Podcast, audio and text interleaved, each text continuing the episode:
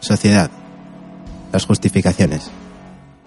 Las justificaciones que se dan para el encierro y uso de animales humanos inhumanos son varias y distintas, pero en ambos casos tienen en común que nos las han dado y la sociedad en su conjunto nos las hemos creído. La legitimación de la autoridad y el hecho de asumir que es necesario que haya una jerarquía en la que alguien tiene que mandar y alguien tiene que obedecer son creencias que fundamentan la justificación del encierro, tanto de individuos que pertenecen a la especie humana como a las demás especies. Además, la autoconsideración de superioridad y la autoadjudicación de privilegios basados en esta supuesta superioridad resalta diferencias que, como veremos, son insignificantes e incluso infundamentadas. Bajo estas premisas se estructura una escala de consideración moral en la que hay buenos versus malos, inteligentes versus no inteligentes, humanos versus no humanos, y en las que se basan la mayoría de las justificaciones que permiten el encierro, tanto de personas humanas como de otras especies. Pasamos a analizar las justificaciones que se dan para el encierro. En el caso de los animales no humanos, su encierro y o utilización viene dado principalmente por el especismo, que es la discriminación que se ejerce hacia las demás especies animales y que está fundamentada en el antropocentrismo. Esto es, la idea de que los seres humanos son el centro de todas las cosas y el fin último de la naturaleza, lo que otorga a los humanos el derecho de usar como les plazca todo lo que les rodea, y en este caso a los demás animales. La mayoría, por no decir todas, de las justificaciones que nos encontramos para el uso y o explotación de los animales vienen dadas por el antropocentrismo. Así que podríamos decir que es la raíz del problema. Nos han educado en esta idea desde la infancia y según vamos creciendo, la vemos en todos los aspectos de la sociedad. Esta creencia se trata de defender con diversos argumentos como criterios metafísicos, posesión de determinadas capacidades intelectuales, lingüísticas, mantenimiento de ciertas relaciones, etc. Si examinamos con detenimiento estas razones, nos damos cuenta de que no tienen ningún tipo de fundamento. A. Posesión de ciertas capacidades lingüísticas o intelectuales. Vemos que no todas las personas humanas disponemos de esas capacidades, y aún así, no se justifica que se nos discrimine por ello.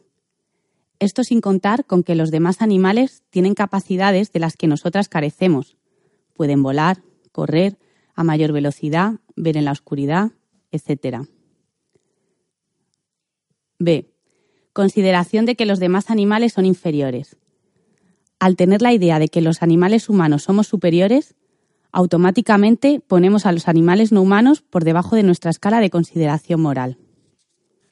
No son algo que tener en cuenta, por lo que les podemos usar a nuestro antojo, simplemente por el hecho de que pertenecen a una especie distinta de la nuestra.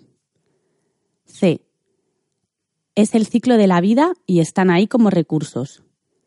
Pensamos que los animales están en la Tierra para que los seres humanos los utilicemos. Son vistos como recursos a explotar para nuestro beneficio. En el caso de la alimentación se puede ver claramente, ya que una justificación que se suele escuchar muy a menudo es que al igual que el león se come a la cebra, nosotros los humanos tenemos pleno derecho a comernos a otros animales. Claramente no estamos en la sabana y no tenemos que guiarnos por sus leyes, contando además con que somos animales omnívoros, es decir, que podemos elegir alimentarnos tanto de fuentes vegetales como animales, con lo cual no estamos obligadas por naturaleza a comer a otros animales para sobrevivir, al contrario que el león, que al ser carnívoro no tiene otras opciones. D. Los animales no sienten ni sufren. Está muy extendida la idea errónea de que los demás animales no son capaces de tener emociones o de sufrir, que solo se mueven por instintos. Pero está totalmente demostrado que los animales pueden sentir alegría, tristeza, miedo, etc. Y que tienen un sistema nervioso central que les dota de la capacidad de sentir dolor, como nosotros. E. Tradición, cultura ya que durante mucho tiempo se ha dado la explotación de los animales con distintos fines, asumimos que en el presente hay que mantener esas costumbres por el simple hecho de que en el pasado fue así. Un ejemplo en el que se ve muy bien esto es en el caso de los animales usados para diversión, en concreto, de los toros o vaquillas en las fiestas o corridas. se alega que es algo que forma parte de la tradición y la cultura del pueblo que comete dichos actos. Las justificaciones que usamos para apoyar o creer en la cárcel son algunas como A. Las presas están ahí por nuestra seguridad.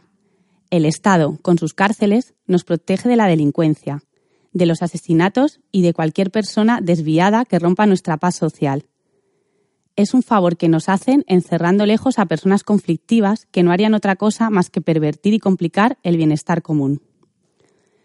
Es verdad que mantienen a los presos encerrados por seguridad, pero por la seguridad de que el orden establecido siga tal y como es ahora, con sus desigualdades y sus abusos. B. Si están ahí es porque algo malo habrán hecho.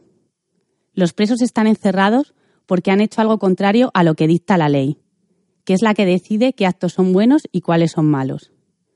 Damos por hecho que cuando alguien comete algo en contra de la ley es malo, sin pararnos a pensar si para nosotras eso es legítimo o no.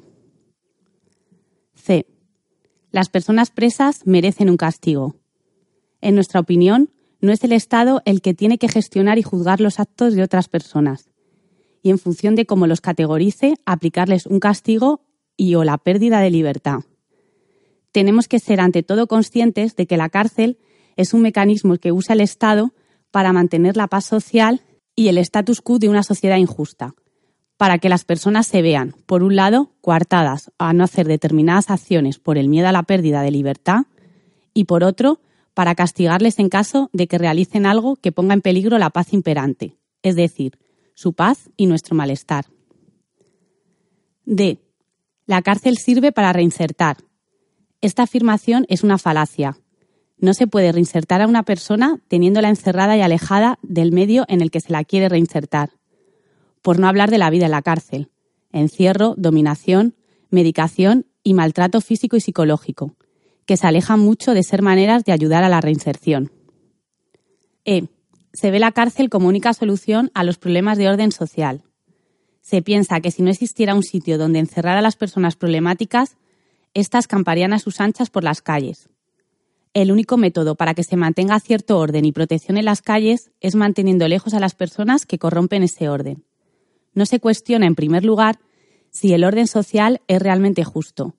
Y, en segundo lugar, no se buscan otras opciones para acabar con lo que cada persona entienda por algo injusto, como métodos distintos de resolver conflictos, etc.